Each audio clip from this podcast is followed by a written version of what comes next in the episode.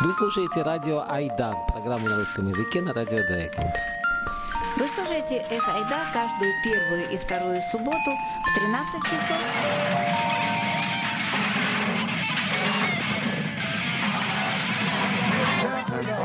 И «Эх Ойда» по-немецки каждый третий и четвертый четверг в 19 часов.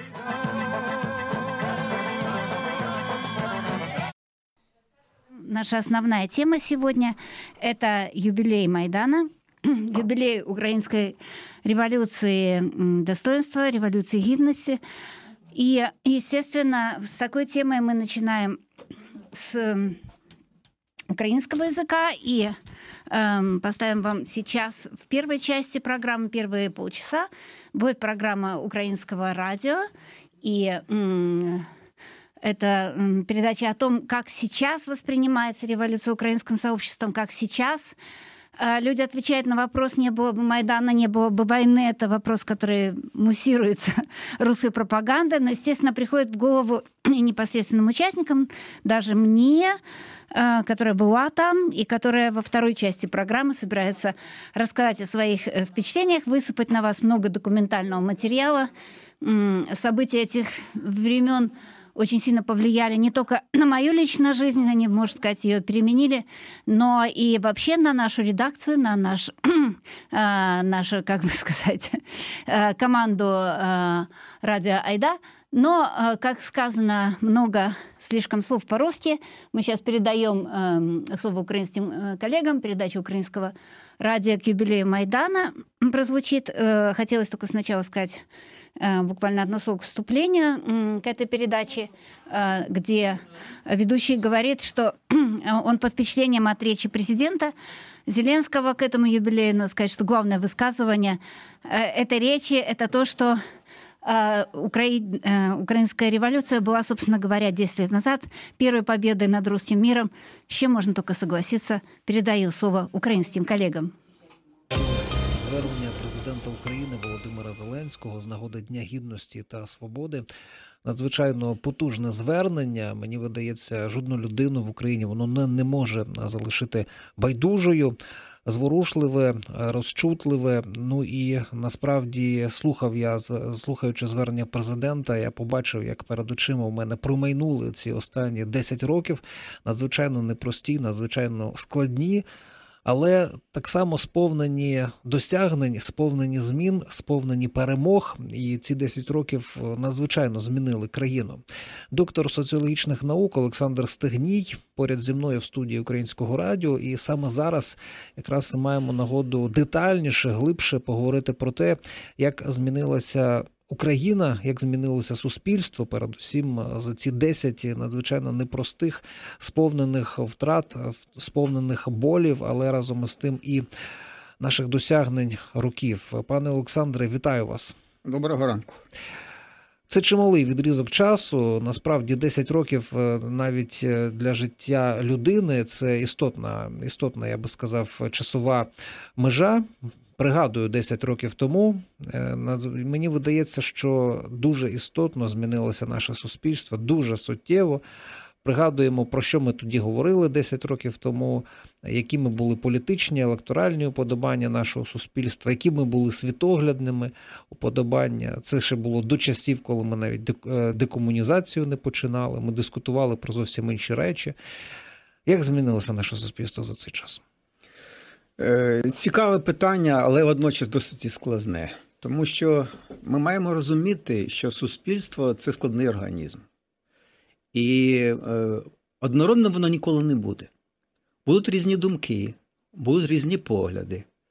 Але питання, е, яке ви задали, я зразу згадую, от якраз листопад 10 років тому. Фактично, тоді було питання: Україна стане колонією або Україна стане державою, в якій будуть жити вільні люди. І ці от 10 років тому питання стояло руба, і 1 грудня, коли мільйон майже вийшло на Київ тоді, е, я зрозумів, тому що ці люди, які вийшли, мабуть, для них це не байдуже. Слово свобода, повага і гідність. Тому що у робів гідності немає. Це тоді здивувало? Чи ви прогнозували, що українці постануть в такій кількості? Е, кількості, безумовно, можливо, так. Але оскільки оцей, розумієте, стрижень свободи, який був. Тому що, ви знаєте, от я от інколи зараз думаю, дуже важливо нам, і я хотів би наголосити, я із колегами говорив, вчити свою історію, історію нашого народу. Тому що е, коли говорять, що Запорізька Січ це були Е, значить, е, козаки, які любили вольницю і намагались нападати на татар і так далі. Ну це далека правда, тому що це республіка була. Козацька республіка, де гетьман був обирався, і, власне кажучи, оця свобода, і чому, власне кажучи, потім її спалила Катерина II, знов таки з Росії. Ці відносини. Воно тяглося дуже довго, і ця свобода вона йшла далі. Це, власне кажучи, і е, українська революція велика 17-19 років. Це теж тоді, направда, вийшла невдала вона. Тому що не зайшли спільної мови. І оця кількість людей, е, оскільки я серед них теж, до речі, був. Мене чого тоді зачепило це 1 грудня, коли на метро тоді ще називалось Льва Толстова, сьогодні е, Герой України, коли люди заспівали гімн України. Гімн України просто в, е, ескалаторі йшло ехо, я там був, і тоді мороз по шкілі, хоча я розумів, що ну ну як це? Це спонтанно, і ну як були мережі, мабуть, і тоді вже існували, і це був заклик принижувати не можна. Тим більше, власно кажучи, е, особливо тих молодих людей. А ви згадайте, будь ласка, революцію на граніту з самого початку, ти ще фактично ті перші кроки, коли студентська молодь в Україні була акція Україна без кучми. Тобто в цьому народі супротив є. Але цей супротив має, мабуть, на меті побудову своєї державності в якій ми можемо жити, розвиватися, як ми вважаємо потрібним. І от тоді, 10 років тому, ви розумієте, була перша така спроба повернути не туди. Це не спроба повернути не туди, а спроба нас завернути. Не туди, так тобто нас е, схибити з нашого шляху, повернути в стілу імперії. Е, да, да, але ви розумієте, я стикаюсь, тому що я кажу чесно, соціолог це е, людина, яка має публічну оцінку. Е, своєї діяльності, е, своїх поглядів, вона публічна. Якщо вона кабінетна теоретик, ну, мабуть, функція така теж існує. Але насамперед це люди е, з публічною діяльністю. І тому їх треба чути. Це не тільки я не закидаю українському радіо. Я, до речі, дякую українському радіо, першому каналу, оскільки я тут буваю більш-менш часто, і це досить уже тривалий період. Але от я той період, коли на телебаченні, особливо це було десяті роки, кликали тільки тоді, коли е, вибори. А скажіть, електоральні е, орієнтації, я кажу, перепрошую, це набагато більше.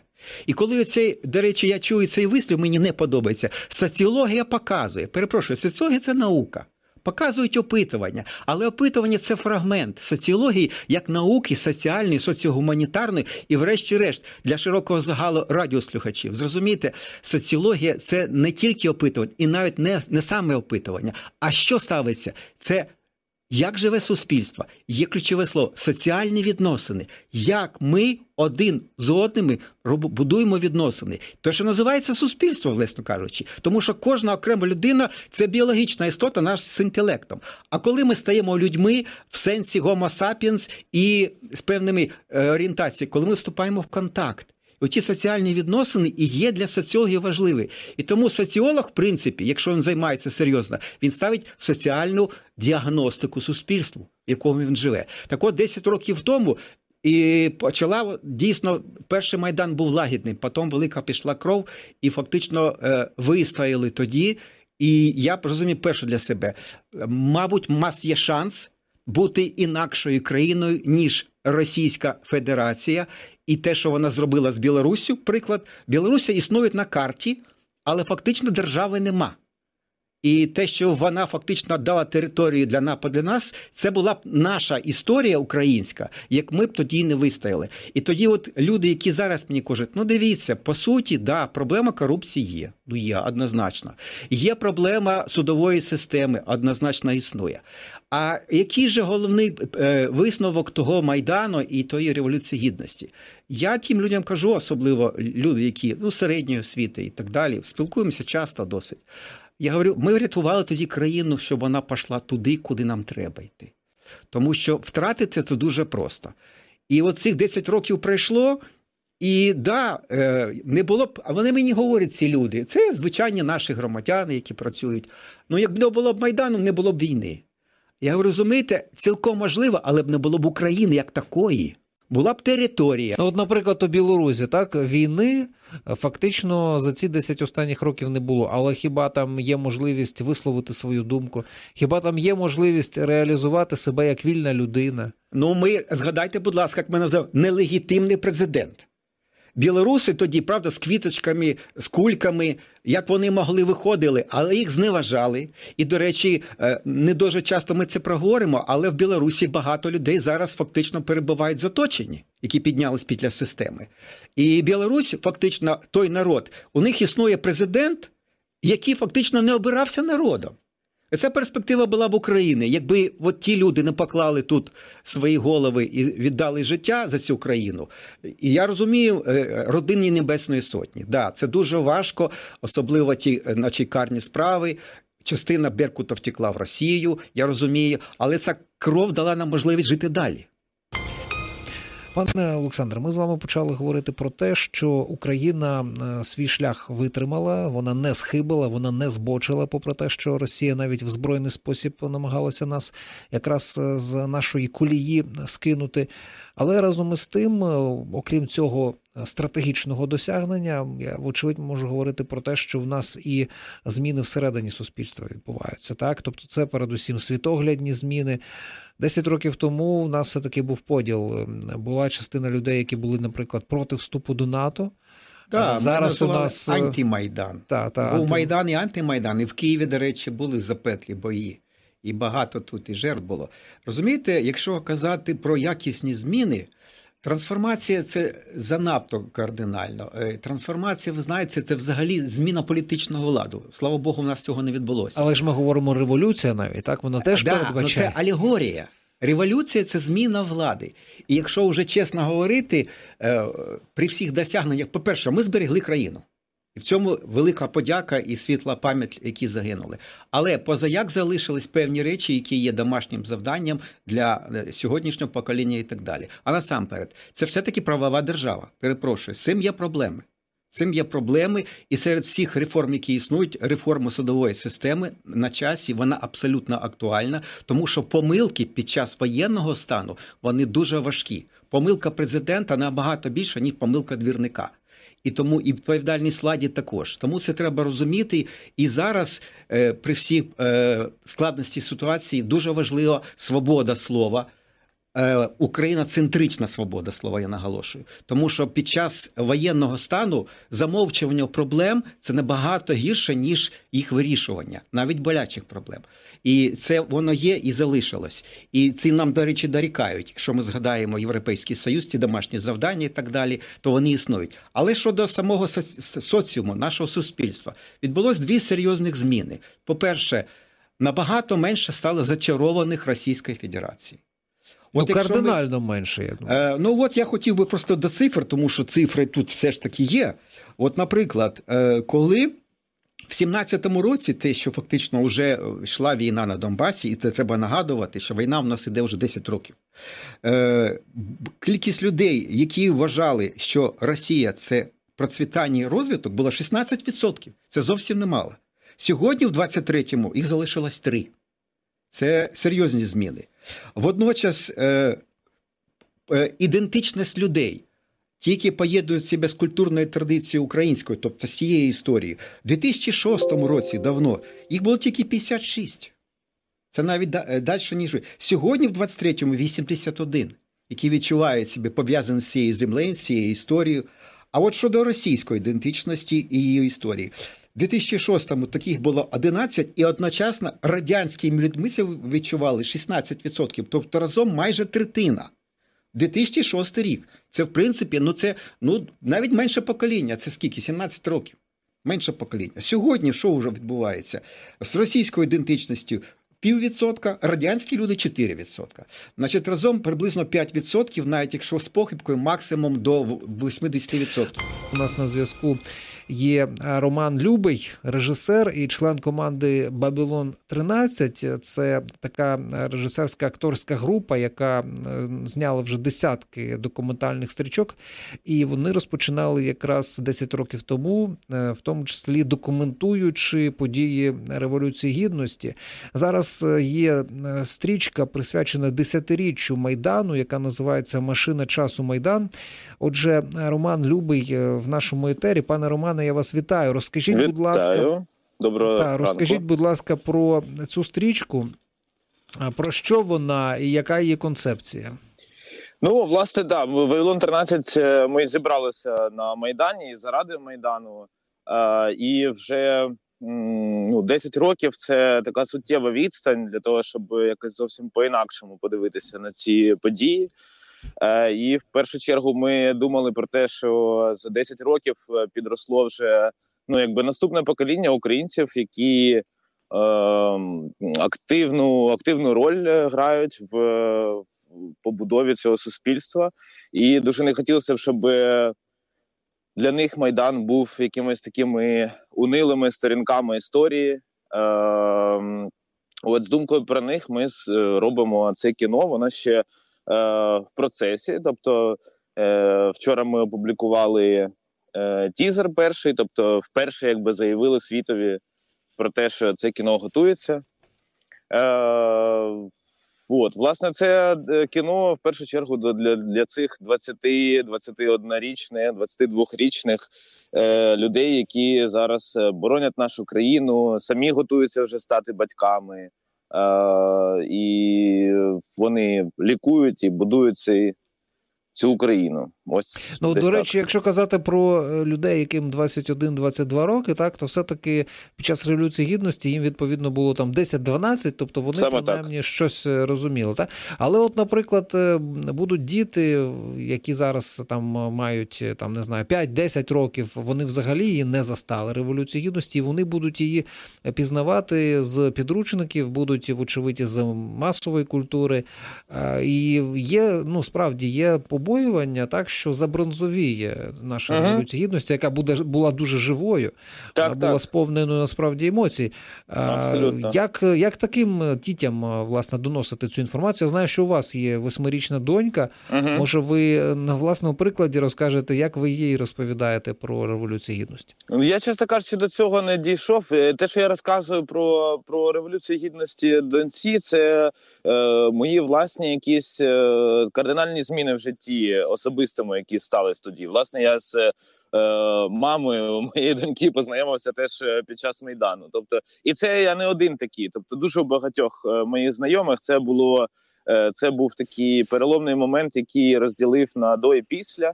І про це теж дуже хочу говорити, тому що це якісь такі.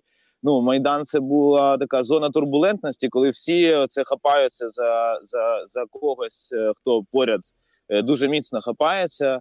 Ну і це оце відчуття я теж хочу якось ну, ділитись ним з е, з наступними поколіннями. Е, ну я думаю, що те, що ми зараз робимо, машина часу майдан, що воно ну через 10 років воно не не, не втратить свою актуальність.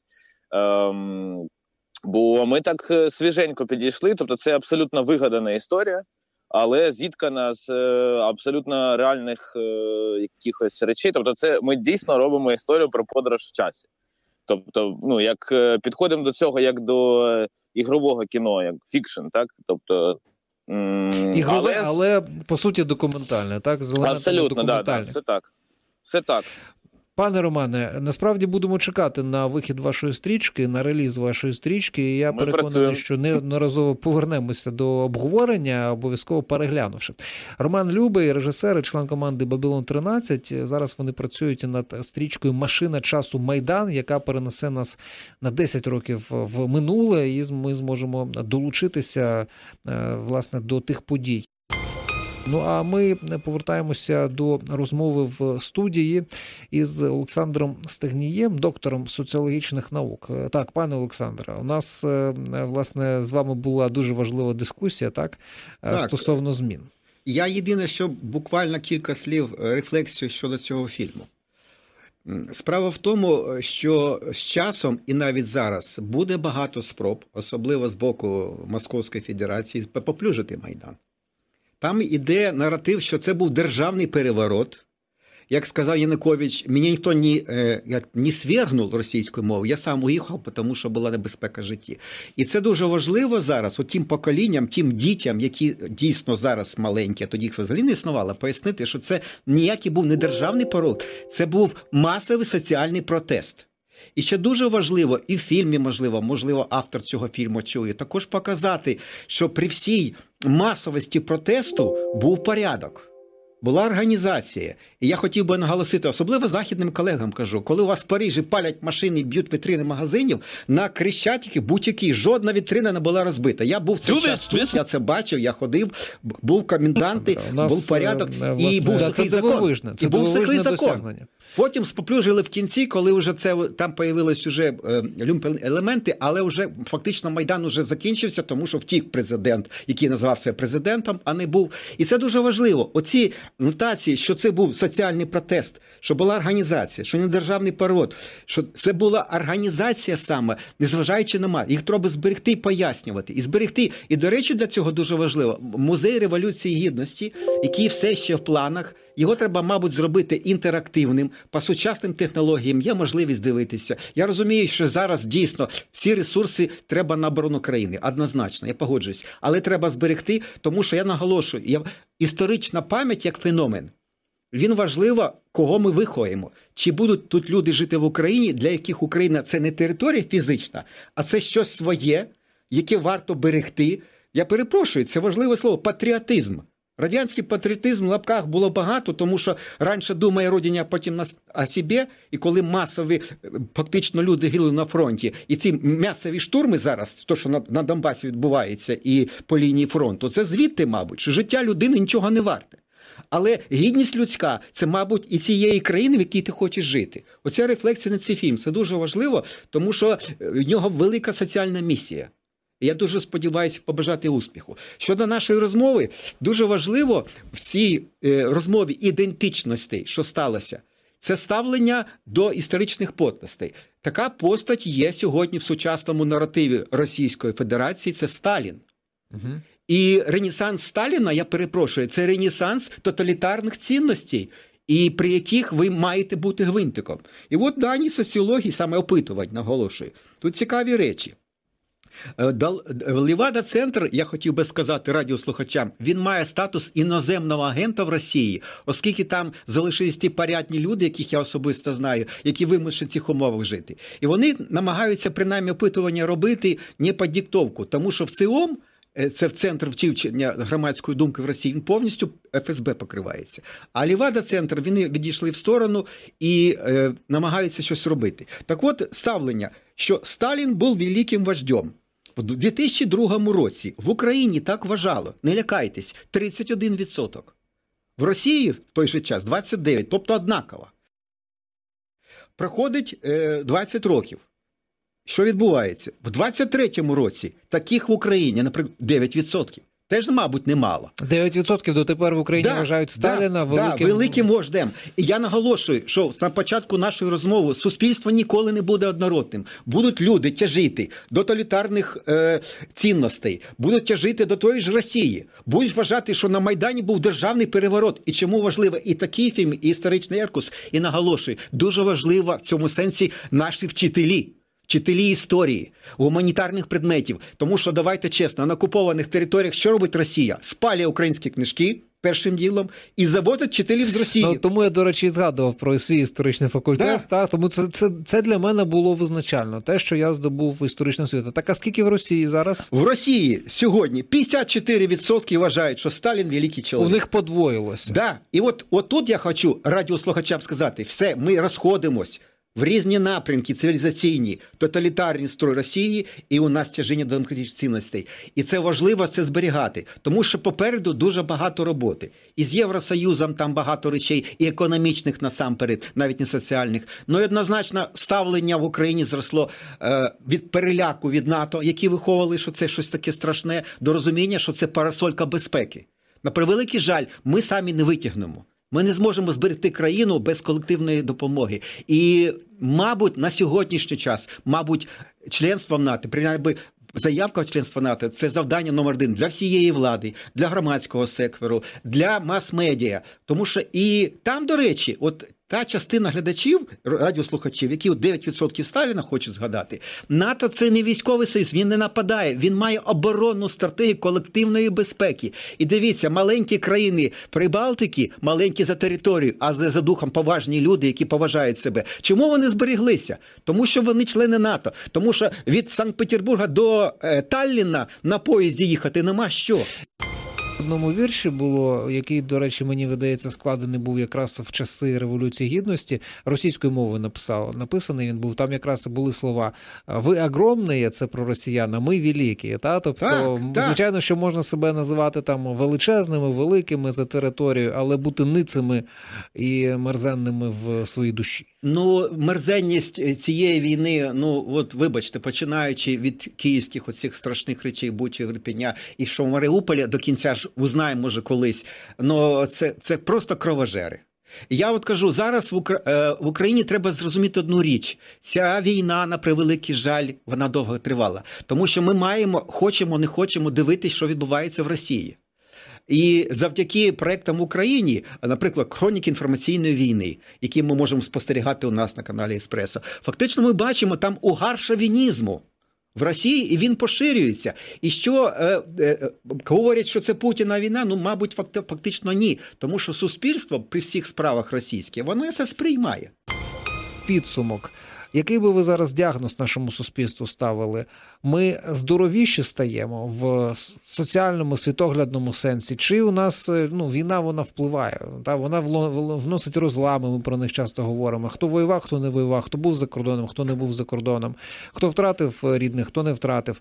Ваш стислий діагноз? Стислий зовсім слідуючий. Е, відбувається нова структурація суспільства українського, і це дуже важливо для нашої влади. Насамперед, це фактично чотири таких великих кластера. Це частина людей, яка виїхала зараз за кордон, це біля 6 мільйонів. Це частина людей в Україні, які втратили своє житло, але переїхала всередині країни. На першому місці це ті, хто воює на фронті, хто втратив рідних, які вимагають лікування. І я хотів би попросити: не ставте на воїнів, що вони прийдуть, наведуть порядок. Це хибна думка. Нам вирішувати отут громадський сектор, це і мас-медіа, це і ви журналісти, ми соціальні дослідники, це бізнесмени, які працюють на країну, намагаються допомогти. Це волонтери однозначно. Тобто, розумієте, майбутнє країни зараз наше е, тільки рухатись в напрямку е, демократичних цінностей, але е, зберегти країну це завдання для всіх. На превеликий жаль, е, ця боротьба довга, але я є обережним оптимістом. Пане Олександре, дякую вам за цей обережний оптимізм і спасибі за ці емоційні наснажені слова, які які я переконаний буде, будуть допомагати українцям, які вас почули завдяки українському радіо, будуть допомагати триматися, тримати себе і прямувати до перемоги.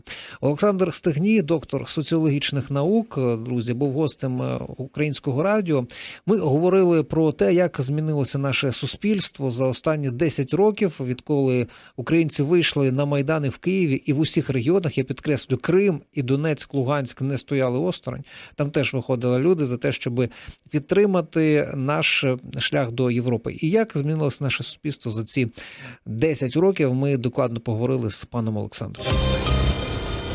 Это была украинская часть сегодняшней нашей передачи. Ну а сейчас мы переходим к русскоязычной. Я надеюсь, что предыдущая часть была понятна всем русскоязычным людям из э, Казахстана, из э, прибалтийских э, республик. Здесь такие у нас тоже есть, если посмотреть список и Татарстана и так далее, и так далее, и из Беларуси. Вот, потому что, в общем, я думаю, язык был достаточно ясное и простое, а кроме того, пора привыкать, что не только другие говорят русские по-русски, но мы должны потихонечку все э, понимать друг друга на равных. Но это была такая педагогическая фраза. А я сейчас хочу перейти к той части передачи, которая мне очень важна. Она будет русскоязычной и Мне хотелось бы ее начать с той песни. Э, после Майдана было очень много песен написано, но почему-то гимном э, Майдана стала песня «Океана Эльзы», которая была написана задолго до этого. Замечательные рокеры, кстати, кто не знает эту группу, обязательно слушайте. И, в общем-то, изначально это была любовная песня.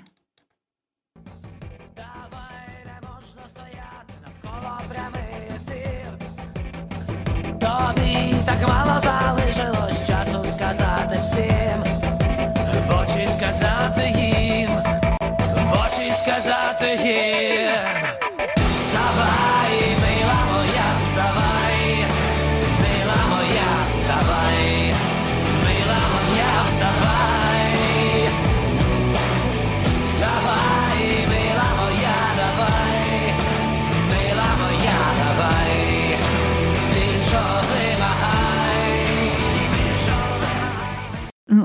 Узнаете? Это далеко не самая лучшая в существующая запись э, Океанализа, но это зато аутентично с Майдана, где группа выступала, присутствовала там, как и, в общем, огромное количество других групп.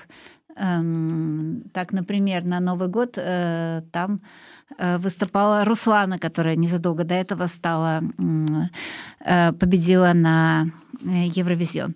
Ну, то есть в том числе и поп-певцы, и поп-артисты, и так далее, и так далее. Но э, к этому я еще перейду. Я хочу пару слов сказать, э, как я оказалась на Майдане и как сейчас будет сделан этот кусочек передачи.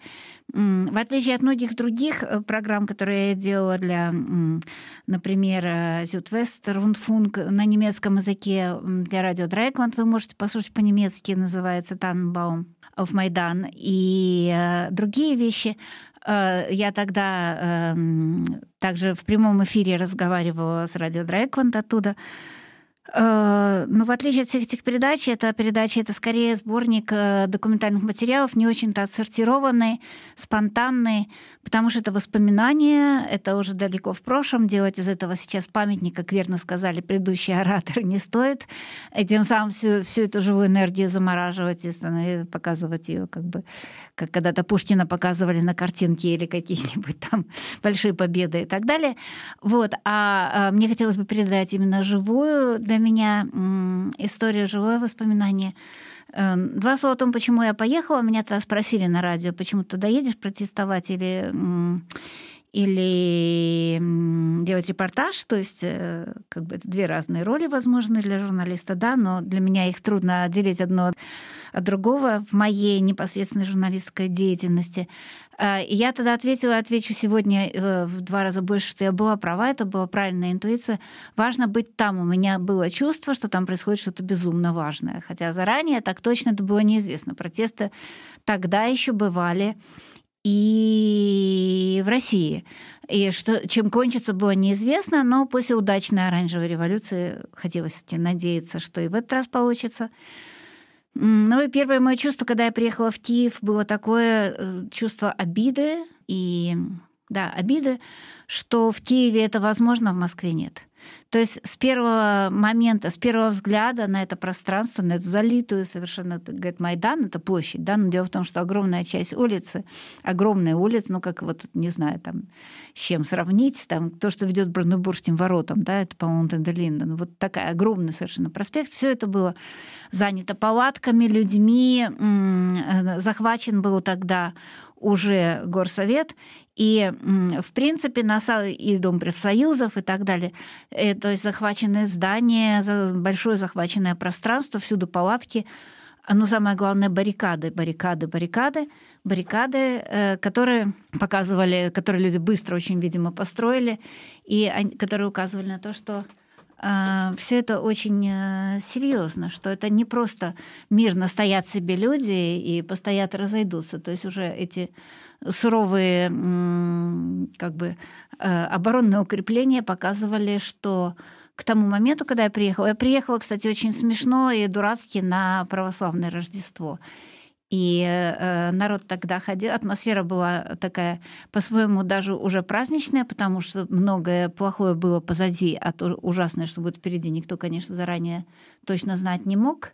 И вот э, э, поэтому ходили люди тогда и по Майдану, и по, по улице. Э, на, Майданом называл все это пространство. Не только площадь, но и все вокруг. Вот, э, вот тогда по этому революционному Майдану ходили и пели традиционные, очень красивые украинские колядки, э, которые я вот сейчас из своего документального материала дам вам послушать, как это все звучало.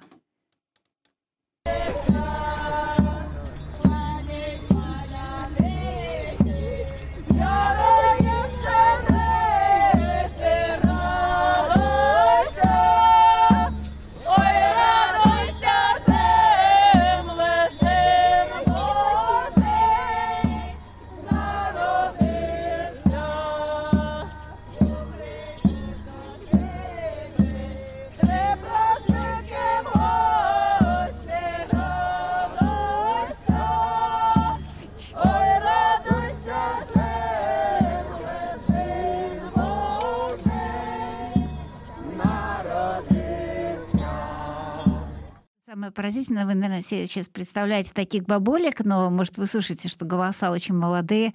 Это все ходили студенты и актеры. Э, иногда это были группы, которые потом делали перформансы, очень даже такие вызывающие. И пели эти колядки со всеми словами и так далее, что тогда меня удивило. То есть это живое, эм, живое присутствие э, такой фольклорной, интересной, яркой культуры — Э, которые я, например, не знала, во всяком случае, в те времена, когда жила в России.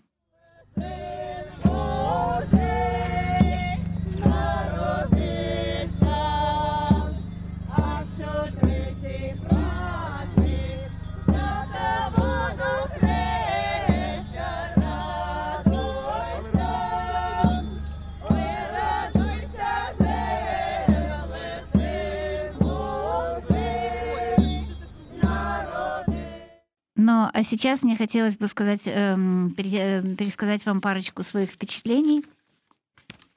Ну, меня как бы повели там э, на экскурсию э, в первый же день, когда я приехала. И э, все это пространство, совершенно, которое я вам немножко описала, но еще буду описывать дальше, оно, как мне сказали, обычно это такое место, где в мирное время ходят красивые девушки на каблуках и показывают, там снимают всякие попсовые телевизионные шоу. И это произошла полная трансформация пространства. И надо сказать, что на самом-то деле это, это пространство, то есть это памятник, который там стоит и так далее, все мои собеседники называли ужасным украинским китчем. И, собственно говоря, не очень э, его любили, но благодаря многочисленным происшествиям там смирились. И э, интересно, что э, на Майдане уже в тот момент стояла новогодняя елка. Не в тот момент, когда я приехала, а уже 24 ноября с самого начала, когда вы, может быть, не помните, с чего началось это все, строго говоря, вот очень интересно. С того, что а, милиция побила протестующих студентов, что, в общем, ну, в России в те времена уже тоже было дело абсолютно обычное, но не в Украине. Украина, все-таки запомните, живет э, с такой переменным успехом, то лучше, то хуже президента это выполняет выбранные, но все президенты были выбраны, это последовательная демократия. Если нет, то они были тогда вынуждены были уйти благодаря э, народному сопротивлению. И это не были протесты, как кто-то недавно сказал, это была борьба. Это была настоящая борьба, в которой, э, почему мне тоже было обидно тогда за Москву, сейчас оставим это в стороне, но тогда, я тогда это записала, жалко и обидно не только в смысле э, э, человеческого достоинства, которого лишается народ там, в том городе, в котором я прожила столько лет, но э, я имею в виду сейчас Москву, но и э, драгоценного человеческого опыта, совместного переживания и достижения идеалистических целей. Э, и для, например, художников или для нас, журналистов, это очень-очень важно, такого рода опыт. Но это важен опыт этот и для нашего поколения, как верно говорилось в предыдущей украинской передаче, и для следующего поколения присутствие этого опыта. Так вот, возвращаемся к 24 ноября, когда народ вышел толпой после того, как полиция побила студентов. Это был в первую очередь не ответ на то, что вы не вошли в Европейский Союз, да, или не будут входить, как решил тогдашний якобы президент Янукович, а ответ именно на это насилие, на это насилие, на лишение человека человеческого достоинства э, силами государства. И э, там уже стояла елка, и э, с 24 числа ее охранял кордон милиции. Но в какой-то момент впервые произошел захват елки 29 э, числа, через несколько дней, и ее героически захватили вместе со всем Майданом и украсили ее первым делом флагами Украины, Евросоюза. Потом некоторые люди повесили какие-то политические э, свои высказывания к сожалению, в том числе и довольно здорово всех раздражавшая партия «Свобода» националистическая, которая, кстати, загадочным образом исчезла фактически со сцены после Майдана. Как бы если бы она была движущей силой, как тогда утверждали русские медиа, э, что же она не сидела ни разу всерьез в парламенте. Вот. Но был консенсус тогда, в тот момент, политическим силам на Майдане не ссориться, если то они ссорились где-нибудь там, анархисты иногда. Э, встречались с другими ребятами в задних углах где-нибудь в других частях города. Вот. А в основном украшение елки это было народное творчество. И его было очень много на Майдане. Там была, например, настоящая художественная выставка э, ведущих украинских современных художников, которые в основном обычно выставляются в Европе. Там был э, открытый университет. Я уже не говорю о том, что творилось в этом горосполкоме захваченном, где были объявления о том, что курсы английского языка предлагаются и так далее. Постоянно э, спрашивали в разных местах, там, где готовили еду, там, где помогали э, больным. Там было все что угодно. То есть была совершенно сумасшедшая самоорганизация. Там все время спрашивали, ну, были объявления, что нужны волонтеры, но когда волонтеры приходили, мне многие жаловались, моих собеседников, все места были уже расхватаны. Вот, открытый университет, это было создан для того, чтобы люди не только там стояли, но параллельно чему-то учились. Все-таки очень много времени люди проводили там. И там были такие лекции, как Павленского, например, художника-акциониста. А, кстати, э, Троицкий был тоже там, то есть русские некоторые известнейшие культурные деятели были там не только, чтобы выступить, а были там и постоянно. И, кстати, тот же Троицкий, кстати, когда-то сказал а, такую вещь, что это какая-то... То, что здесь происходит, это волшебно, это какая-то поразительная самоорганизация, которую тоже просто трудно поверить, что это вообще возможно. Полное, э, без политиков, без руководителей, э, без иерархии, сплочение практически жителей города. Вот. И то, что в университете это сплочение как бы пытались разные люди, культурологи, интеллигенция, дать какой-то какую-то пищу для ума. Это было очень здорово, потому что э, лекции, которые там проводили по, феминиз... по феминизму, например, история феминизма, литературный марафон с чтением самых возможных эм, э, стихов современной поэзии около бочки, чтобы согреться. Вот, выступали экономисты и историки – и надо сказать, что интеллигенция и, ну, как бы ведущие, можно сказать, умы и художники Украины там были не только на, в университете или возле трибуны. Юрий Андрахович, например, лучший писатель Украины, занимался тем, что разносил чай. Вот. В том числе был среди тех, кто пытался обращаться к войскам. Вот. А, то есть он вел себя абсолютно как э, рядовые активисты. И там был, конечно, взрыв народного юмора, надо сказать, но не только на елке, чего там только можно было не прочитать. Но вот одна из самых симпатичных вещей была «Хутин Пуй». Э, вот, э, вспомним высказывание украинского президента, что это была победа над русским миром, да, я надеюсь, вы понимаете, что такое русский мир, да, это такой русский мир, который создавали Дугин, Путин и другие товарищи вокруг ФСБ и продолжает создавать сейчас с помощью оружия, пытаться его как-то дальше экспортировать. вот. Но э, тогда и с Украины это совсем-совсем не получилось. И интересно было то, что на Новый год, э, который праздновался тоже э, в тот момент, люди по-прежнему были на Майдане, они были еще довольно долго, мы сейчас находимся где-то скорее, ближе к началу даже, чем к середине, э, если бы у нас сейчас был, да, если бы у нас было 10 лет назад. Вот. Так вот, на Новый год народ, э, конечно, в основном стоял вокруг елки, кто там был, конечно, люди, которые мне рассказывали, они заст... мы застряли возле елки. И надо сказать, что это был рекордный год, это был рекорд по количеству исполнения гимна, Это был рекорд по количеству рождественского оливье, которое раздавали там э, те, кто готовил волонтеры. И это был сухой закон. То есть это был рекорд в смысле полного неупотребления шампанского ни глоточка. Сухой э, закон все это время, несмотря на жуткие холода, которые там в том числе были, не зря баррикады из снега держались, да, все это время. Там был не только снег, но основ, основа баррикад вокруг предметов налепили очень много снега, это были снежные баррикады. Кстати, я редко видела что-то настолько прекрасное, как этот Майдан. Его эстетики говорят, сейчас многие снимают фильмы, были выставки. Это было тоже вот э, народное творчество политическое, которое приобрело вдруг обалденную эстетическую ценность. И вот «Сухой закон» э, представьте себя вот в этой толпе. Киев. Это не какой-то сильно такой народ, который отличается от других нас, славянских народов. И он действительно держался, он был очень строгий. Считалось, кто появляется пьяный, тот приравнивался к э, провокатору.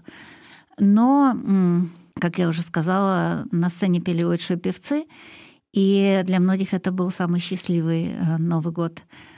И э, сейчас мне хотелось бы дать пару э, слова парочки моих собеседников, э, чтобы вы немножко послушали просто людей, я даже не буду вам говорить имена, не всех я даже помню имена, которых я ходила и записывала, что они говорят, как они рассказывают о своих впечатлениях. Говорите, как вас зовут, потому что не вспомню. А, меня зовут Оксана Алексеенко. Я киевлянка, мне 36 лет. Я работаю в рекламной области, организовываю ивенты, мероприятия и промо разных продуктов. Привет! А, и дальше можно про, про Майдан, да, рассказывать. Да. Мы когда, да, мы когда приходим, а, первым делом мы идем обычно сюда вот на стелу, стоим там, где мы стоим сейчас с вами, Отсюда виден весь Майдан. Я это назвала каким-то своим местом силы, потому что я сюда прихожу, чисто вот в йогамском понимании, да, вот место силы, там медитация. Ну, я шучу, конечно, но не очень. Да, я сюда прихожу, мне очень нравится, потому что, во-первых, отсюда все видно, все очень хорошо слышно.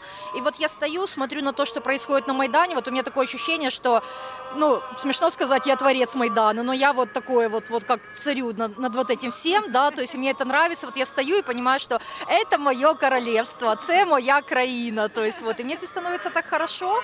Вот здесь было, ну, смешные, опять же, моменты. Мы здесь слушали концерты самые разные. Здесь был момент, помнишь, когда я танцевала с флагом, когда приезжал, э, кто приезжал, э, как его зовут, э, э, Троицкий, да, Троицкий, да, приезжал, э, да, да, Артемий Троицкий, да, и э, устраивал здесь диджей-сет, и я здесь танцевала, у меня была, э, а, то, что я рассказывала в своем ЖЖ, у меня была большая детская мечта помогать большим флагом, так вот здесь вот я стояла и махала им, и танцевала танцевала, я танцевала под Битлз и колбасилась, и меня фотографировали, это было так клево.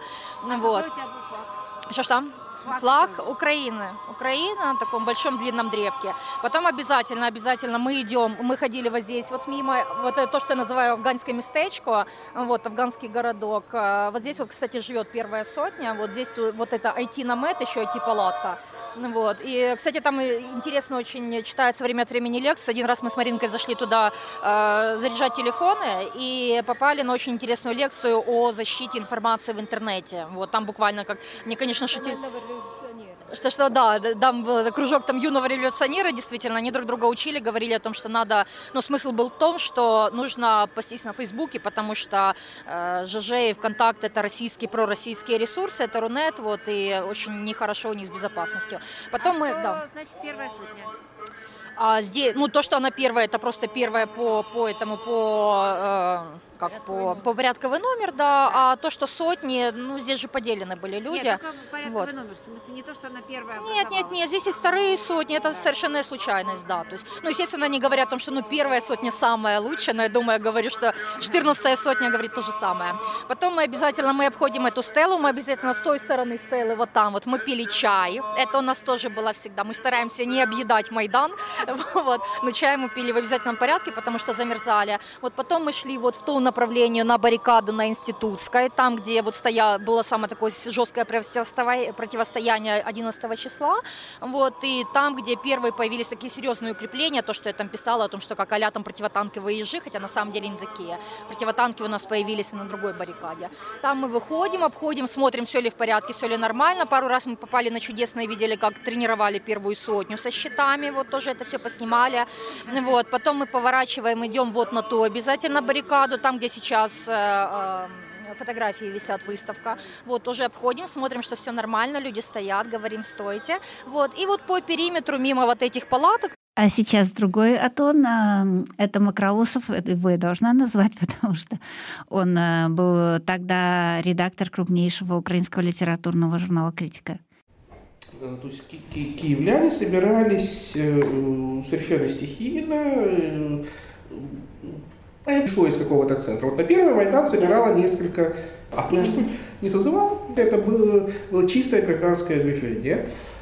Э, очень, э, очень такое поднесено, э, вдохновенное. Да? Ехали с женой, там еще с несколькими знакомыми, и и обнаружили, что ну, дословно яблоку негде упасть, то есть нет места, куда можно воткнуться. А еще далеко был не вечер, еще был обед, да, и вот все от фуникулера до той же Софии было заполнено э, сплошным, э, сплошным потоком людей. Причем это не были, э, далеко не были только там активисты, студенты и так далее, а там были все. Полный вертикальный срез прежде всего Киева, но уже немножко... Вроде как еще стоят эти самые беркутовцы, и э, они как бы тают, да, их, э, их никто не видит, их никто не признает. Вот мимо них идет поток людей, поток машин, э, гудят клаксоны, развиваются эти самые флаги, и вообще нет э, ни клочка свободного места. И такой, такой давки, как первого числа, в моей жизни точно не было. В какой-то момент это было даже страшно.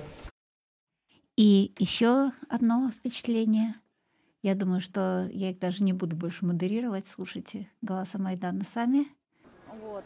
А, ну вот это тоже фотография, тоже для меня интересно. Это а, событие, то есть девушка, ну это вот то, как мы провели, например, с Мариной, да, это, и не только мы, вот, а многие наши друзья, как мы провели ночь с 10 на 11 декабря, когда был штурм, когда там разгон, как мы считали, был разгон Майдана, вот, вот просто с утра до, точнее не с утра, а с часу ночи до, с какие там 6 или 7 утра, да, или 8 утра мы вот так вот сидели. Но единственное, что я говорю о том, что мне, мне очень не нравится момент попкорна, потому что, ну, ну, девушка, ну, попкорн попкорн это обычно это какая-то развлекуха, это какой-то блокбастер, это кино, вот это такое вот. Девушка явно сидит в ужасе, то есть мы сидели в ужасе, там, там я плакала, там Маринку трясло, вот, и э, другая подруга подняла своего мужа, тоже там час сидела, принимала над ним спящим решение. Это очень знакомо. Вот, ну вот, да. А вот. у вас нет такого чувства, ты в таком виде сидишь перед компьютером, да? Ты приходишь сюда, а здесь все хорошо. Да, это абсолютно, это именно так. Почему, кстати, я и говорила, советовала всем идите на Майдан, не потому что там стать а там в кавычках оголтелым бандеровцев или как называется, а потому что пока ты сидишь дома, тебе кажется все намного страшнее. И я очень сочувствую людям, которые а, ну, вообще из других концов Украины, которые вообще, ну, мы сели там за 20 минут, мы приехали на Майдан, нам нормально. Вот. А люди, которые сидят где-нибудь за 500 километров, бедные-бедные. Я просто представляю, насколько им страшно, потому что они не имеют вообще никакой информации. Вот, вот. ты можешь описать э, какой-нибудь эпизод? Вот ты вот так приходишь сюда и чувство облегчения так далее. Да, конечно. Что, э, да. Был эпизод, э, когда 9 числа, да, помнишь, когда было, когда аля у нас было минирование, э, минирование метро, безумное, но аля тоже там минирование, когда людей перестали э, пускать, э, выпускать здесь на центральных станциях. И это было время, когда Васильковский тигр, а, тигр это подразделение, тоже спецподразделение Беркута, да, внутренних войск, вот, которые стояли в городе Василькове. Это пригород, ну, Киевской области. Вот они достаточно долго там стояли, и как-то уже люди немножко подрасслабились, вот думали, они так и будут стоять, и вдруг какое-то утро или днем э, приходит сообщение о том, что весь этот тигр уже стоит вот здесь, вот в трех кварталах, то есть его просто тупо перебросили сюда. То есть ввели, э, здесь было очень много там вооруженных так, ну, людей, ну, Беркут, Беркута, не знаю, мы не видели, вот. А. Ну, короче говоря, смысл в том, что было очень страшно, и действительно это было очень-очень страшно. Я помню, мы там целый день, у меня там отключили интернет, я просто взяла ноутбук, я кинулась там к своей подруге, вот, и мы сидели целый день, потому что непонятно было, что это такое. То есть метро не работает, постоянно мы сидим, вот так нон-стоп, о том, что э, такую-то станцию там а там заминировали, да, потом такую-то, такую-то. Марина вот не могла попасть на работу в тот день, ну, точнее, ей пришлось просто идти достаточно долго. Это было очень нервозно. Опять же говорят о том, что мы идем там в центр, вот, мне звонят отсюда мальчики, которые говорят, девочки, не идите сюда, вот, если есть мужчины, детям пусть, пожалуйста, да, детям и женщинам, пожалуйста, подальше. Дома, да. Это реально было очень страшно, вот. А потом, получается, чем это все закончилось, о том, что в 6 вечера я такая посидела, поерзала, говорю, так, войны нету, я иду на Майдан. Мы созвонились с Мариной, приехали сюда, и здесь была лепота, здесь было все нормально. Мы первым делом мы обошли, ну да, здесь стоят ВВшники, стоят со щитами. Мы начали напротив, ну, то есть с них фотографироваться. Мы начали, ну, кстати, я же спрашивала разрешение, да, то есть мы начали с ними знакомиться. Мы обошли, мы позвонили своим друзьям, мы как Павлики, точнее не Павлики Где Морозы, а пионеры-герои. Мы пересчитали, сколько там, где стоит, сколько автобусов. Вот позвонили друзьям, говорят, так, стоят там, там-то и там-то, засадово там-то и там-то, все нормально. Вот, а потом мы пошли, там мы сидели возле бочек, грелись, вот нам еще конфетами какими-то накормили. Это вот. наверное, Зоя Космодемьянский, скорее, чем как Павлики Ну да, Павлики Морозовы, да, да. Вот, и просто оказалось, то есть мы здесь тусили просто до 12 ночи, оказалось, что здесь изнутри совершенно не страшно. То есть пока вот сидишь буквально там на Подоле, то есть отсюда три остановки метро, реально кажется, что все, все умерли. Вот сюда приезжаешь, ну, как это, ну, ну и о. На, в этой революции я руковожу группой э, быстрого реагирования Красного Креста. И мы занимались тем, что 1-11 числа мы раненых вот, выносили. А сейчас тихо, сейчас спокойно. Вот это вот то, что мы видим, это... Это баррикада. Откуда вы взяли столько автомобильных шин? Люди привозят. Тут вопрос же, ну, поймите, это народное, угу. народное восстание, скажем так. И вопрос в ресурсах не стоит. Надо шины, привезут шины. Надо будет до крыш домов, завалят до крыш домов.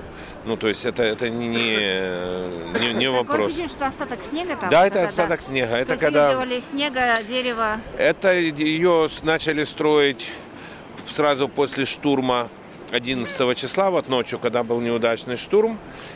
И это уже 11 сюда, когда штурмовали, Беркут штурмовал держадминистрацию, вот, после этого сразу стали делать баррикады. А это концерт на Майдане да? Ну, это со, звук со сцены. А, да, это даже не за сцены. Сцены отсюда плохо слышно. Это возле держадминистрации. Мы увидим там еще. Да. Ну и последнее, что я хочу, сейчас у нас стало совсем немножко времени, сказать, что о народности восстания очень э, много говорилось, но вот что в тот момент писали, например, о быте Майдана, что, в принципе, оппозицию терпят скорее из прагма... оппозицию, в смысле, тогдашнему этому Януковичу, а политическую оппозицию, всю эту компашку тогда, вы помните, да? Порошенко, кстати, там не было вообще среди актеров оппозиции, пришел позже, скорее из прагматических соображений, потому что, ну, иначе как бы как без них. Но на самом деле роль они играют маленькую, и э, их довольно часто освистывают на трибунах. Ну, на этом и заканчиваю вам атоном из метро, метро там, на Майдане, э, как вдруг случайно народ начал петь.